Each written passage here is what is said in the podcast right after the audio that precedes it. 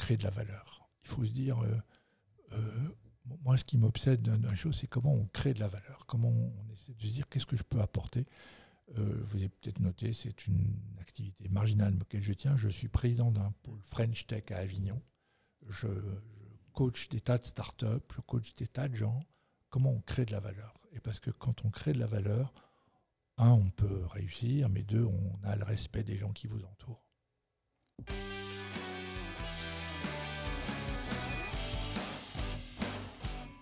Bonjour à tous. Bonjour Paul. Bonjour. Bonjour à tous. On a l'honneur aujourd'hui d'être en compagnie de Paul Hermelin, président du conseil d'administration de Capgemini. Paul, bonjour. Bonjour. C'est un immense plaisir, une vraie chance de pouvoir vous rencontrer et de passer ces quelques minutes avec vous. Euh, pour commencer, question traditionnelle, qui était Paul Hermelin à 5 ans? Alors, la première euh, élément, pas de surprise, mais je suis né en Belgique de parents belges, une fois. Et mes parents ayant divorcé, j'étais dans une pension.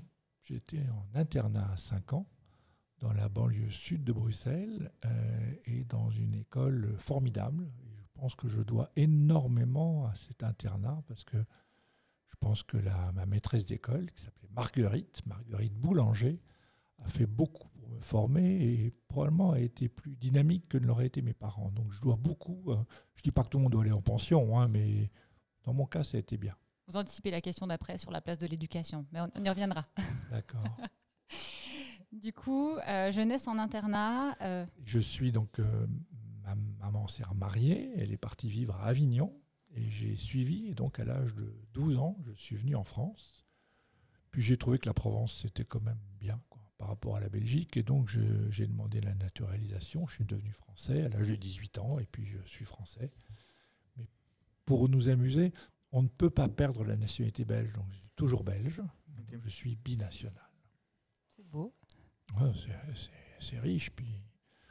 Mais toute ma famille est en Belgique. hein. Je suis le seul français de ma famille. Et, et donc une adolescence à Avignon. euh, Adolescence à Avignon. Qu'est-ce que ça donne?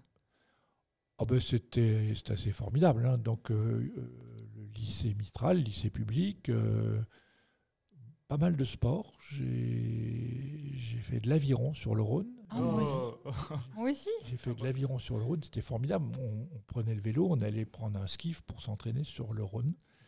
Et euh, j'ai été en finale championnat de France, donc j'étais pas trop. J'étais dernier, hein, mais j'en ai fait quand même. Mon- Essentiel, c'est de participer. l'en- L'entraîneur disait qu'il fallait faire 1000 km pendant l'hiver, donc euh, 1000 km, une sortie de 10-12 km, ça fait beaucoup de sorties, voilà. Puis à Avignon, euh, deux choses. Premièrement, les, les radios qu'on appelait périphériques, il n'y a pas encore de radio FM à l'époque, on les recevait pas bien. Donc euh, Europe 1, RTL, ça c'était compliqué. Et moi j'étais donc un fan de rock et fan de Salut les copains, qui était l'émission de Daniel Philippaki. Et, et je lisais euh, la revue de Salut les copains avant qu'apparaissent des revues plus anglo-saxonnes. Donc très très fan de rock dans l'adolescence. Et puis arrive mai 68, j'ai 16 ans.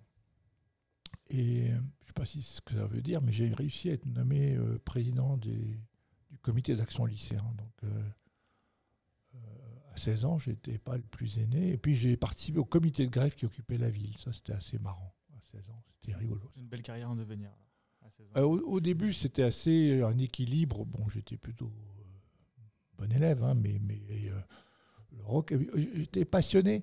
J'ai été voir un jour un, un quotidien qui s'appelle le- qui s'appelait le Dauphiné libéré, qui s'appelle maintenant Vaucluse Matin, en leur disant vos critiques de musique sont nulles, hein, c'est pas terrible tout ça. Je pourrais faire pour vous des, piges, et donc ils m'ont embauché comme pigiste, et j'ai fait toutes les chroniques des concerts dans le quart sud-est. Alors j'ai fait le, festival d'Antibes, les quelques premiers festivals de rock.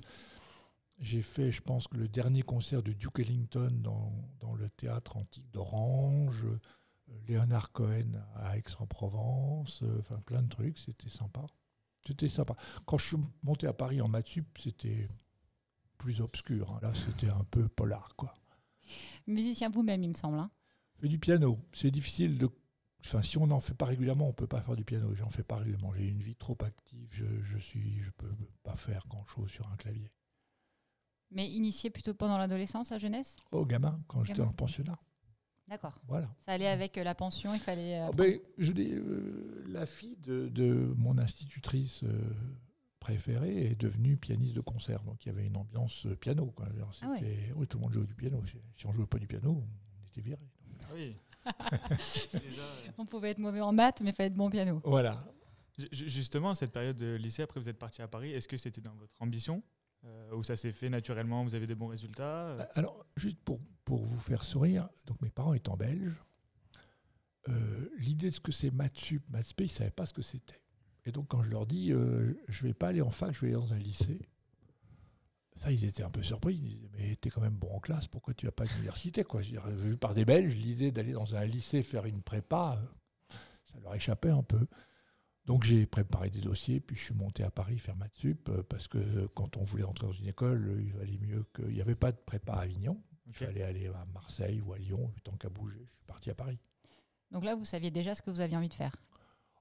Oh, vous savez que j'avais envie de faire une école, je ne savais pas très bien encore.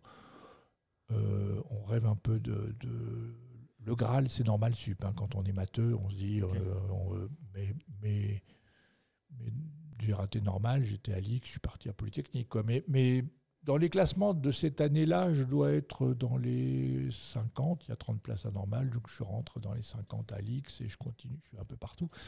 Voilà. Et puis, et puis à l'IX, euh, parce que j'étais à l'époque belge, je ne pouvais pas vers les corps de l'État, je ne savais pas très bien quoi faire. Euh, euh, et, puis, bizarrement, je rentre, je choisis à l'X de rentrer à ce qu'on appelait l'ORTF. L'ORTF, c'était la radio-télévision française. Pourquoi? Parce qu'il y avait un service de la recherche assez extraordinaire qui me plaisait beaucoup. Et puis, pendant que j'étais à mon service militaire, l'ORTF a été coupé en plusieurs morceaux euh, par le gouvernement et je me suis retrouvé affecté à Télédiffusion de France, à faire des relais Tiens, Ça, ça ne m'amusait pas du tout. C'était beaucoup moins drôle que d'aller faire de la télé. Euh, donc euh, j'ai passé le concours d'entrée à l'ENA six jours après être sorti de Polytechnique et j'ai été reçu et je me suis échappé, je suis parti par là. Du coup, école prestigieuse, derrière l'envie de continuer, c'est parce qu'il y a eu un déclic pendant cette période? Bah, D'abord, on suit le parcours en France, c'est le truc un peu bateau, tout ça. Juste pour sourire encore, mon père me dit Tu ne veux pas devenir fonctionnaire quand même Parce que Belgique, c'était vraiment très, très, très mal vu. Quoi. Donc, euh, donc euh, c'était assez marrant, mes dialogues. Mes parents, ils ont, ils ont, été surpris. Ils m'ont suivi, mais ils ont été surpris. À l'ENA, bon, au ministère des Finances, qui est, quand on est, euh, je n'étais pas dans les tout premiers, mais pas loin. Donc, j'étais assez engagé politiquement. on pourrait parler personnellement, mais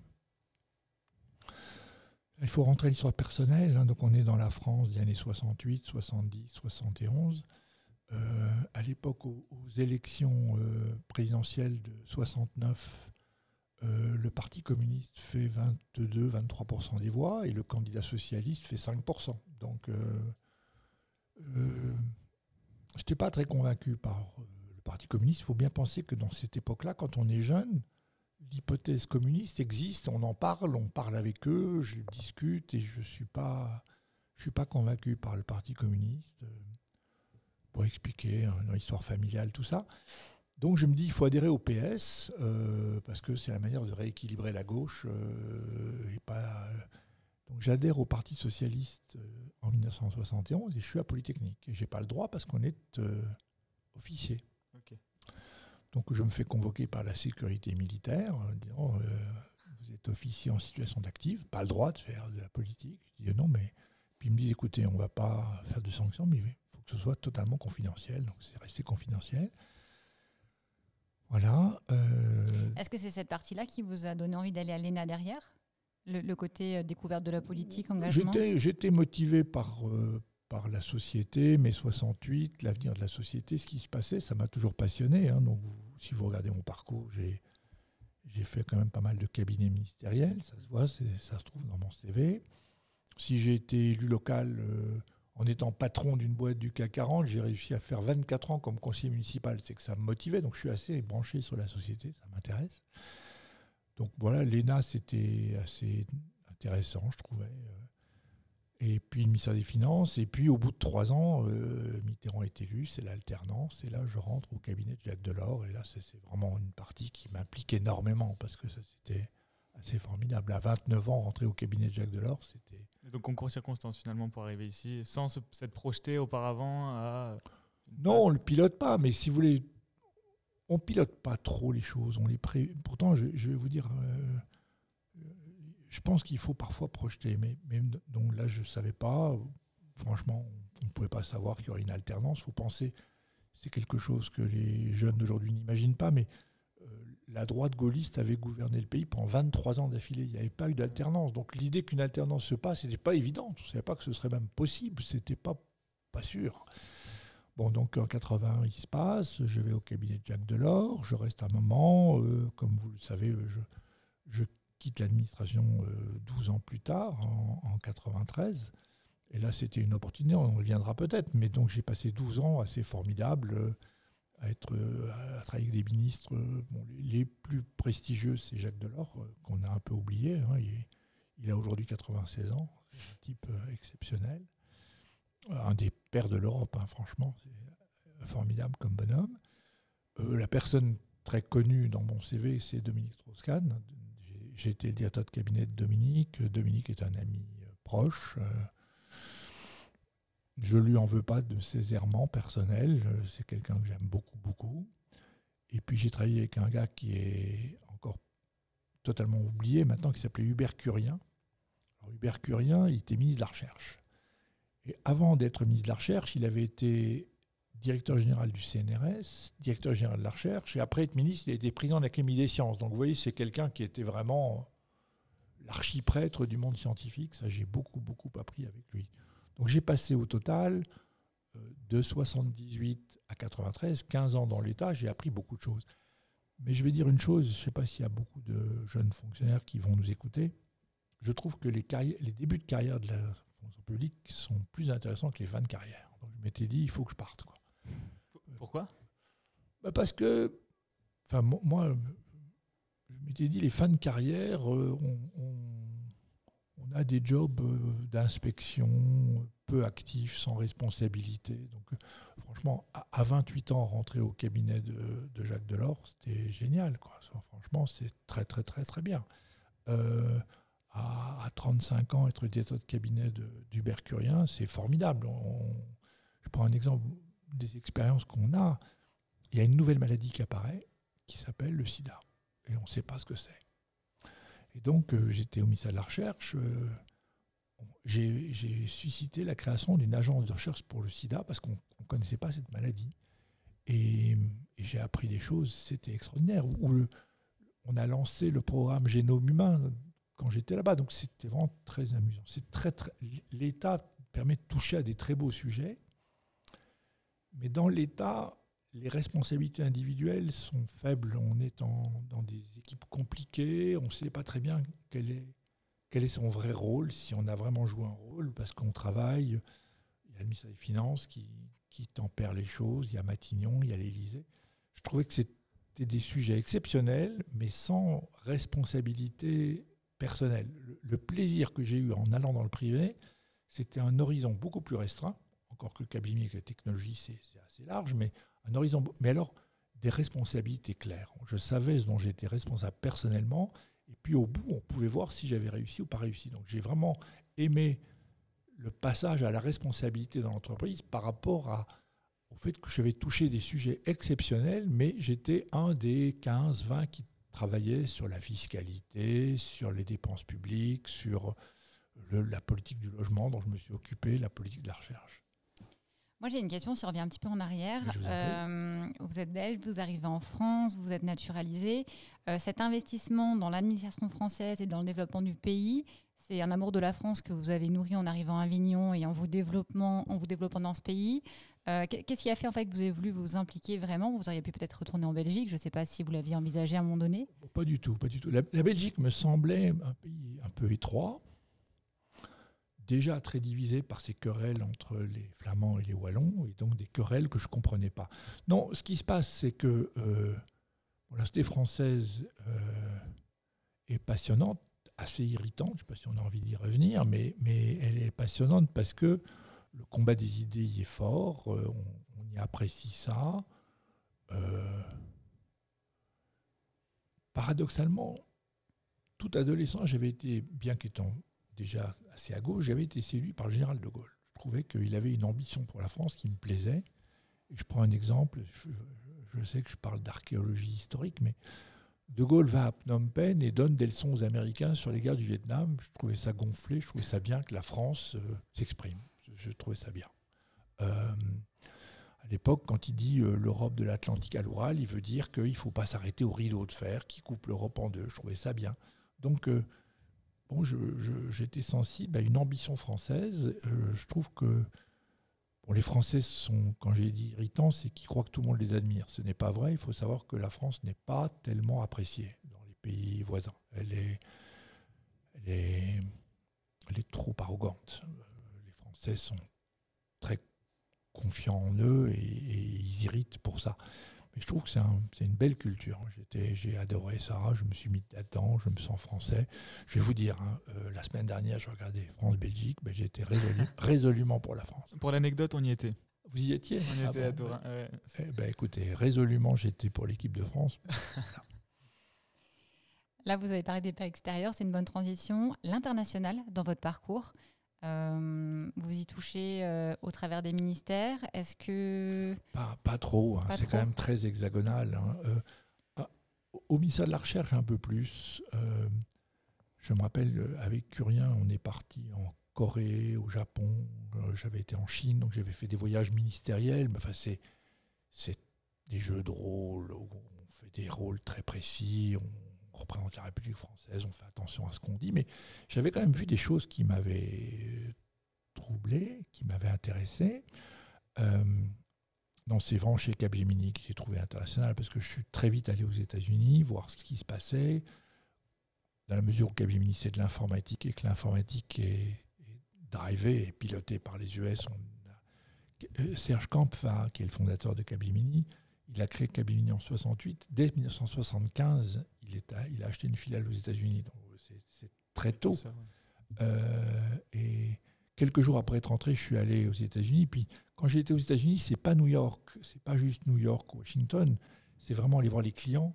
Le premier client que j'ai visité, c'était Procter Gamble à Cincinnati. Donc euh, oui, mais Cincinnati, c'est déjà on rentre dans les États-Unis profonds. Et bon, on en parlera peut-être, mais J'étais à l'origine de l'achat de la branche consulting d'Ernst Young en mai 2000. Depuis mai 2000 jusqu'à la fin de mon mandat, pendant donc 20 euh, ans, euh, je suis allé aux États-Unis tous les mois. Tous les mois? Tous les mois, pendant 20 ans. Ah donc, un, je connais très très bien les États-Unis, et puis je vais voir les clients aux États-Unis. Donc, je vois les clients dans des endroits incroyables. C'est-à-dire que j'étais, euh, j'ai été à, à Boise, qui est la capitale de l'Idaho, parce qu'il y avait un client là-bas. J'ai été dans la, grande banlieue de San Francisco, euh, à 100 km euh, à, l'ouest, dans la, Pampa. J'ai été voir euh, des boîtes partout. Donc moi, je connais vraiment les États-Unis en profondeur. J'aime beaucoup ce pays. Je trouve que c'est un pays très intéressant. Il y a des aspects qui, qui sont moins confortables, mais je trouve que c'est un beau pays. Puis point de vue innovation, c'est un modèle. Donc j'ai beaucoup, beaucoup été aux États-Unis. L'autre grand pays, évidemment, c'est l'Inde, hein, puisque j'ai choisi d'investir euh, pour Capgemini en Inde quand je l'ai découvert. J'avais déjà été une fois en Inde, mais j'adore ce pays. Je trouve que c'est un pays très intéressant, culturellement. les gens n'y pensent pas, mais c'est un des seuls pays que je connaisse qui conjugue une grande spiritualité. Les gens sont encore euh, hindouiste est fort. Il y a des musulmans aussi, mais les hindouistes sont encore pleins de spiritualité. Beaucoup des dirigeants, le, Premier ministre, mais aussi les grands chefs, font des gourous personnels et font des retraites spirituelles. Et c'est un pays moderne. La conjugaison d'une spiritualité et d'une modernité, c'est un phénomène très exceptionnel, très rare quand vous y pensez. La Chine a perdu sa spiritualité, elle est très matérialiste. C'est très intéressant. Et, bon, l'Inde, vous savez, donc euh, j'ai découvert euh, avec Ernst Young une petite société qui faisait 120 personnes et là on a 150 000 personnes. Donc j'ai fait une légère croissance. un petit progrès. Petit progrès. Juste avant de poursuivre un peu sur le développement Capgemini, la rencontre entre Paul Hermelin et Capgemini, elle se fait comment? Ah ça c'est très drôle comme histoire. Euh, j'étais directeur de cabinet de l'industrie, donc euh, Dominique Strauss-Kahn, et nous apprenons que Capgemini est en discussion avec le groupe allemand Daimler Et le, cabinet de Premier ministre me dit il faut convoquer le patron de Serge Camp pour lui dire que ça ne nous plaît pas du tout. bon, donc euh, j'invite le fondateur de cabinet Serge Camp à venir me voir. Il vient me voir. A de cabinet de ministre de l'Industrie, il vient me voir. Et je lui dis euh, Vous êtes en train de négocier avec Daimler, euh, le gouvernement français n'est pas content du tout. Alors il commence par me dire Mais ça ne vous regarde pas Je suis une boîte privée, moi, ça ne vous regarde pas non, non, non, mais ça nous, ça nous chagrine, donc on n'est pas, vraiment pas pour. Donc on s'est disputé euh, euh, là-dessus, euh, parce qu'il m'a sèchement répondu circuler, il n'y a rien à voir, pas votre problème. Quoi. C'est ma boîte, je suis actionnaire majoritaire, je fais ce que je veux. Et comme c'était déjà dans l'Union européenne, on ne peut pas s'opposer à des mouvements européens, bien sûr. Bon, c'est resté courtois, mais un peu sec quand même. Hein, euh, euh, euh, après, un de ses collaborateurs a testé des hypothèses qui n'ont pas marché. Et donc, bah, je, voilà, j'avais rencontré Serge Camp, c'était pas très bien passé. Et un, de ses amis m'a appelé en me disant il a un problème de génération et il voudrait vous voir. Alors, moi, j'avais, j'avais prévu en 93 de quitter l'État. J'avais une quarantaine d'années, je voulais partir j'avais prévu de faire tout à fait autre chose, dans une industrie euh, chimique.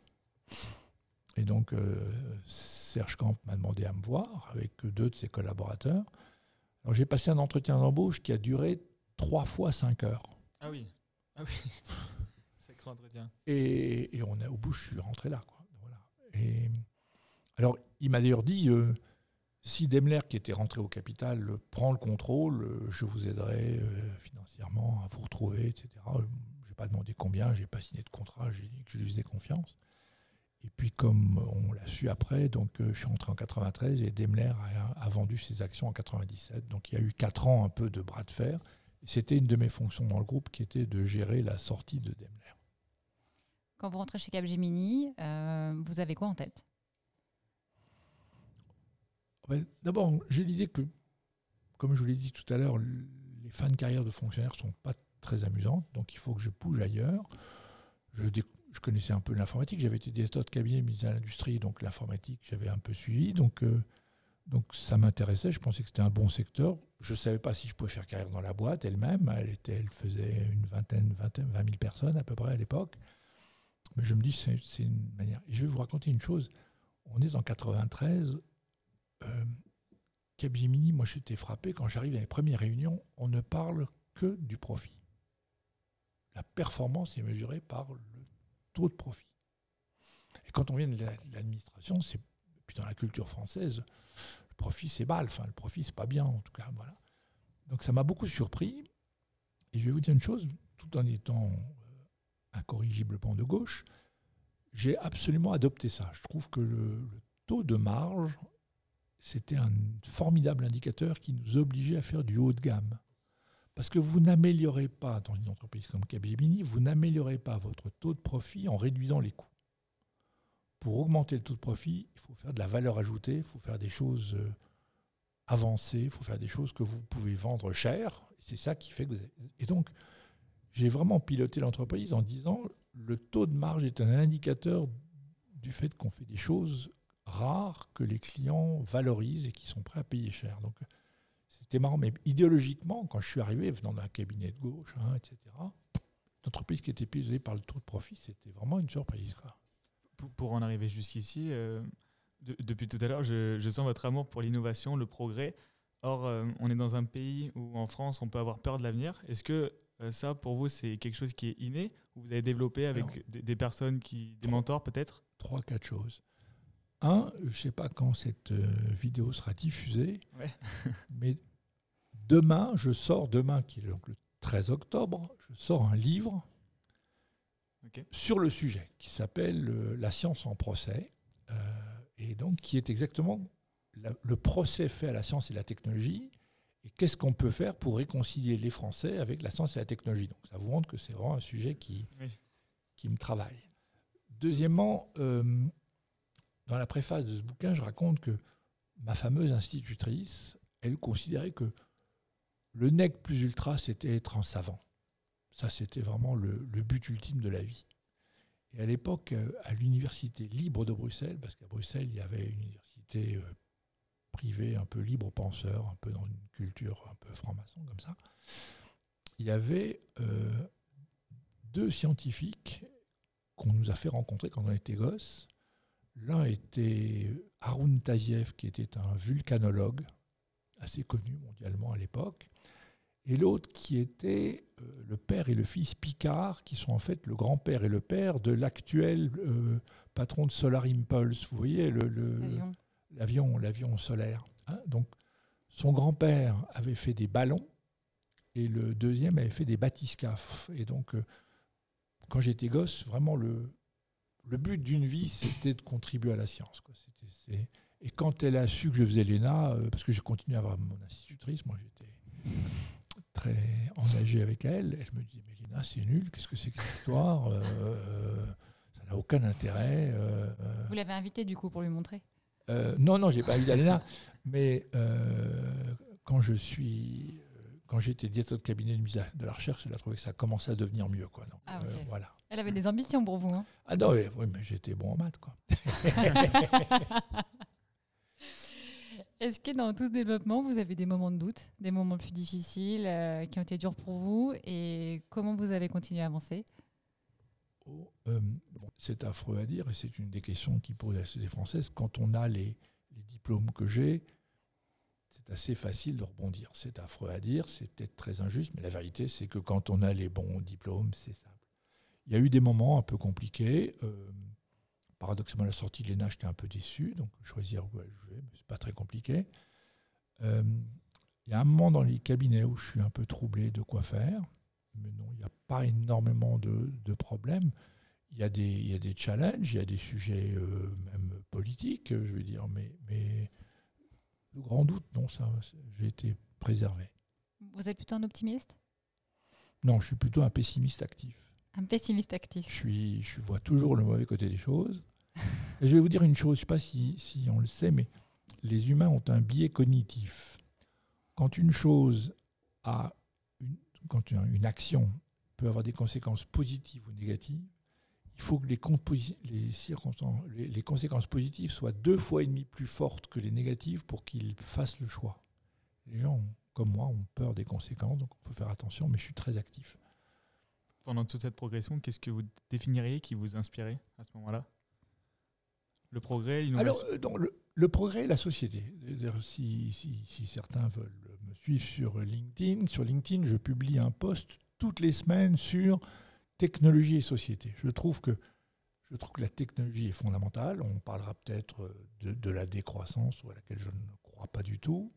Donc je pense que la technologie et la science sont vitales oui, c'est deux féminins, vital pour l'espèce humaine, euh, mais il faut les revisiter, il faut repenser aux périodes avec la décarbonation, avec l'environnement. Mais technologie et société, c'est vraiment les, les, points cardinaux de mon existence professionnelle et personnelle et de mes engagements. Et donc pendant cette période, on a noté une petite anecdote, vous avez rencontré Bill Gates, quand même? Oui, oui, beaucoup. Moi, j'ai beaucoup été chez Bill Gates tous les ans, j'allais chez lui. Est-ce qu'il fait partie de ces personnes qui vous ont inspiré Bill Gates est passionnant parce que euh, c'est un homme de conviction. Et hum, je prends un exemple. Euh, Bill Gates a une ambition qui est d'avoir éradiqué la polio de la planète. Et donc, quand j'allais avec, avec, la Covid, on n'y va plus, mais quand j'allais à Seattle, je le voyais, et je lui demandais les progrès. Et donc, il suivait pays par pays en disant Ça y est, il n'y a plus de polio au Soudan.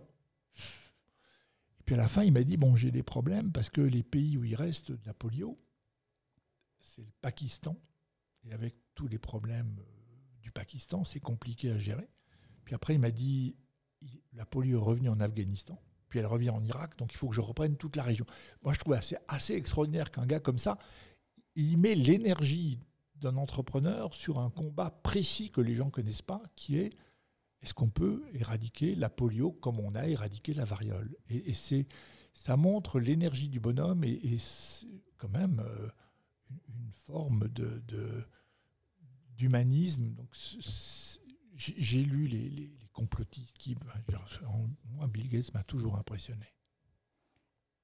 Est-ce que d'autres personnes que Bill Gates ont été des mentors pour vous, ou des sources d'inspiration? Alors, Jacques Delors. Alors, je vais vous raconter un truc sur Jacques Delors. Jacques Delors, c'était quelqu'un de, c'est un, un autodidacte. C'est pas, il n'est pas diplômé de l'université. Et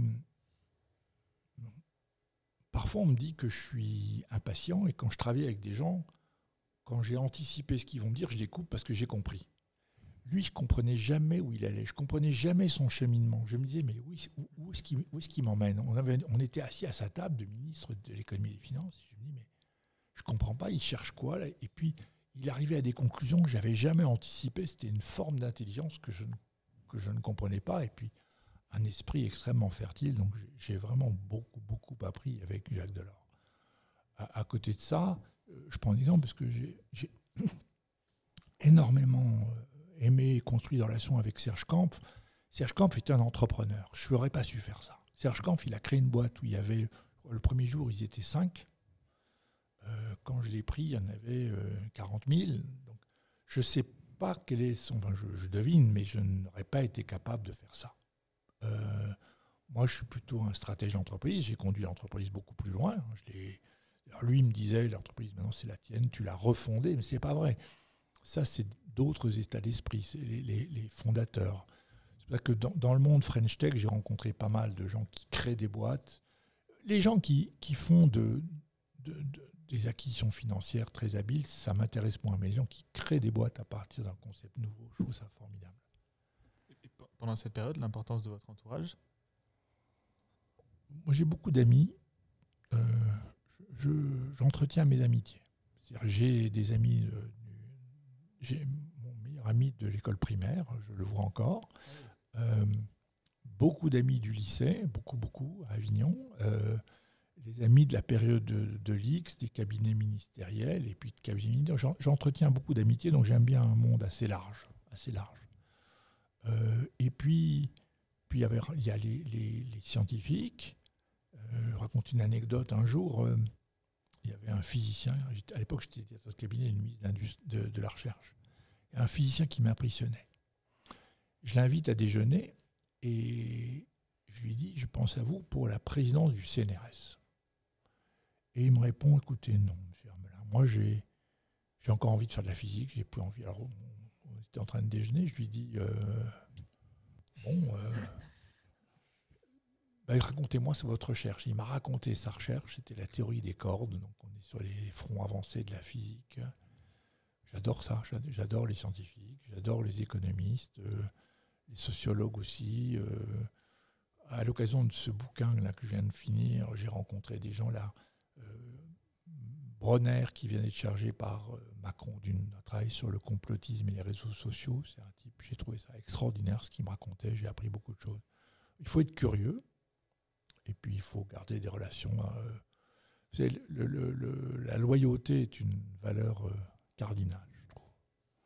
Du coup, j'en profite, je rebondis. La loyauté, est-ce qu'il y a d'autres valeurs qui, auxquelles vous êtes vraiment attaché, qui ont drivé tout votre développement? Alors, euh, deux remarques. La première, c'est que Serge Kampf avait créé des valeurs pour le groupe qui sont inhabituelles dans, une entreprise.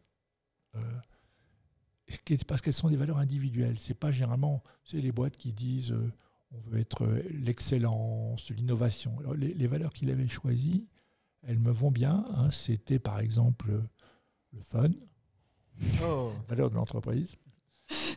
c'est une des valeurs de l'entreprise, le fun, mais la solidarité, la confiance, c'est des valeurs d'entreprise, c'est des valeurs très personnelles. Et, j'ai bien adhéré à ça. Et puis moi, quand, je, quand on me demande, quand je, notamment quand je suis amené à recruter quelqu'un, je dis, en général, si quelqu'un arrive dans mon bureau, c'est qu'il est compétent. Je, fais confiance aux chasseurs de tête ou les gens qui veulent le promouvoir. Je fais l'hypothèse que les gars sont compétents et intelligents. Sinon, sinon ils sont trompés. Donc les deux grandes qualités que je recherche, c'est le courage, c'est-à-dire comment on fait face à un, gros choc, à une adversité, à un accident, courage, et la loyauté. Et parce qu'on est dans un métier d'homme, Est-ce qu'on inspire confiance Est-ce qu'on est, capable d'entraîner les gens? Courage et loyauté, c'est les deux qualités que je trouve essentielles dans, dans, ma vie d'entreprise. Sinon, il y en a, bien d'autres. Vous avez parlé de courage. Euh, moi, je pense aussi à la résilience. Est-ce que ça vous évoque quelque chose dans une carrière comme la vôtre? Bien sûr. D'abord, euh, quand je prends, euh, ça nous renvoie donc à la fin des années 90, aux États-Unis, les grands cabinets d'audit n'avaient plus le droit de faire du conseil. Ils ont retrouvé ce droit. Donc, les grands cabinets d'audit avaient mettaient en vente leur activité consulting. IBM a racheté l'activité consulting de PricewaterhouseCoopers et Capgemini. C'est moi qui ai inventé le truc. J'ai été dragué euh, les gens d'Ernst Young et on a racheté Ernst Young Consulting. La fusion s'est très, très, très, très mal passée. Mais déjà l'année, on, a opéré la fusion en mai 2000. Fin 2001, c'était la cata. Et donc, on m'a nommé patron, et comme m'a dit mon fils, on t'a demandé de nettoyer le bordel que tu avais fait. Hein, euh, puisque tu étais l'auteur, étais l'auteur de, de, ce mouvement, euh, donc on, a voulu que tu ailles nettoyer le truc. Je l'ai fait, euh, et ça c'était difficile. Franchement, les années 2002, 2003, 2004 sont des années terribles. et notamment, je prends un exemple il y avait un article à la une du Financial Times disant que, que Paul Hermelin soit encore à la tête de Capgemini et témoigne du fait que les boîtes françaises sont mal dirigées. Donc c'était sympa à lire, ça, hein, ça fait plaisir. Bon, donc, donc, euh, donc, là, 2003-2004 sont des années très difficiles. Puis à partir de 2005, j'avais fini le nettoyage, on s'est mis en croissance. Et depuis 2005, il y a eu des petits accidents, mais tout a été mieux. Mais les années 2003-2004, dur. Comment, comment on surmonte ça? Je me rappelle une fois, j'étais en vacances, euh, et ça allait très mal. Hein.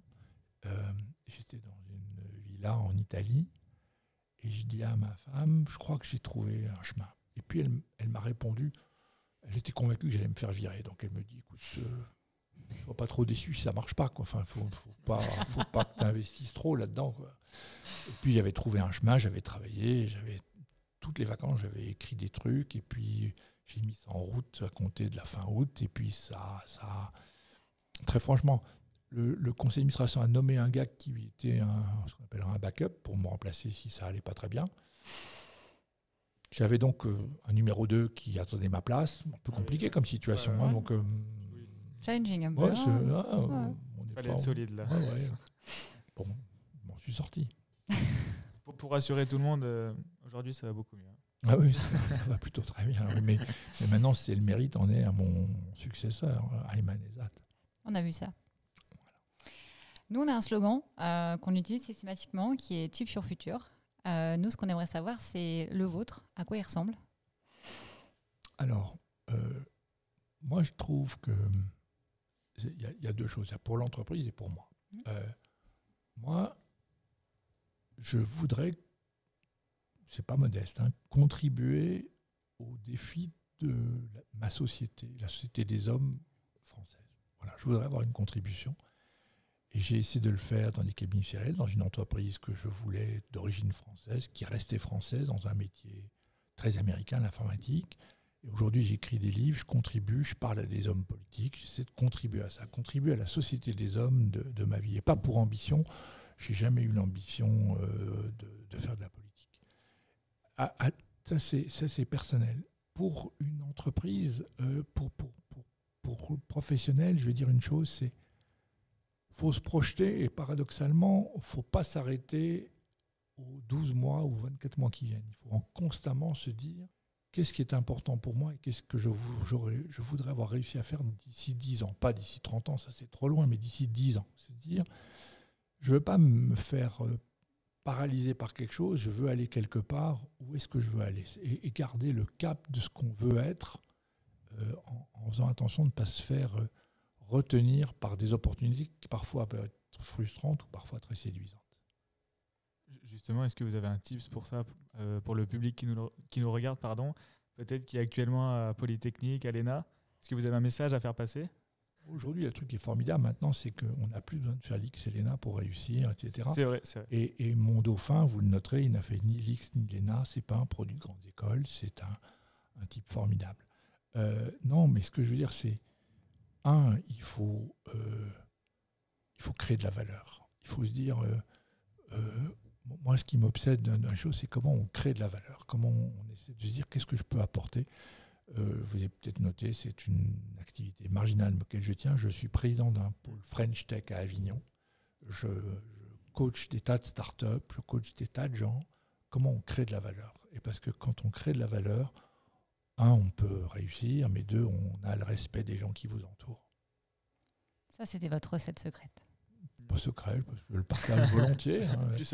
Et vous, et vous, et vous, et vous, vous créez de la valeur avec vos vidéos et à vous de savoir jusqu'où vous allez pouvoir les emmener. Merci beaucoup. Bah, c'est gentil. En tout cas, on vous remercie beaucoup, Paul. C'était très agréable de vous avoir. On vous remercie d'avoir joué le jeu et euh, de nous ouvrir euh, votre développement personnel et professionnel.